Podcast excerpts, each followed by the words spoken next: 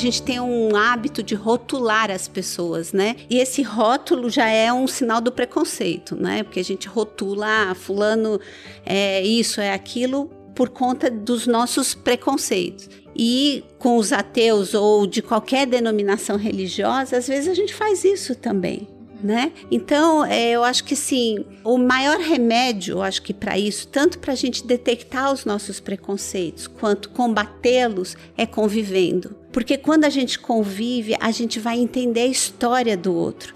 A gente vai identificar a beleza que existe no outro. Porque todo ser humano é uma mina rica em joias preciosas de inestimável valor, mas ela, essas joias elas não estão aparentes às vezes. Você precisa ir lá garimpar para encontrar isso. Até a gente mesmo dentro de nós mesmos às vezes não encontramos essas joias e precisamos é, revelá-las.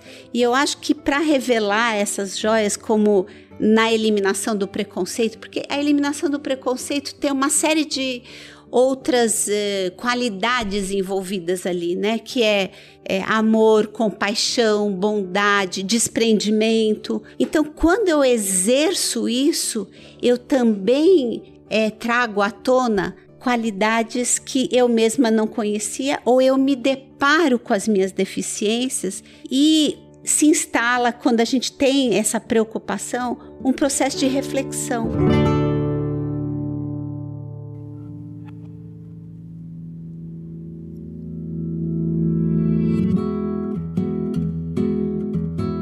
Você acabou de ouvir nossa pílula de sabedoria do podcast Todos os Caminhos. De segunda a sexta, você pode escutar nossas pílulas sempre pela manhã e aos sábados o episódio completo disponível no Globoplay e em todas as plataformas de áudio. Até a próxima!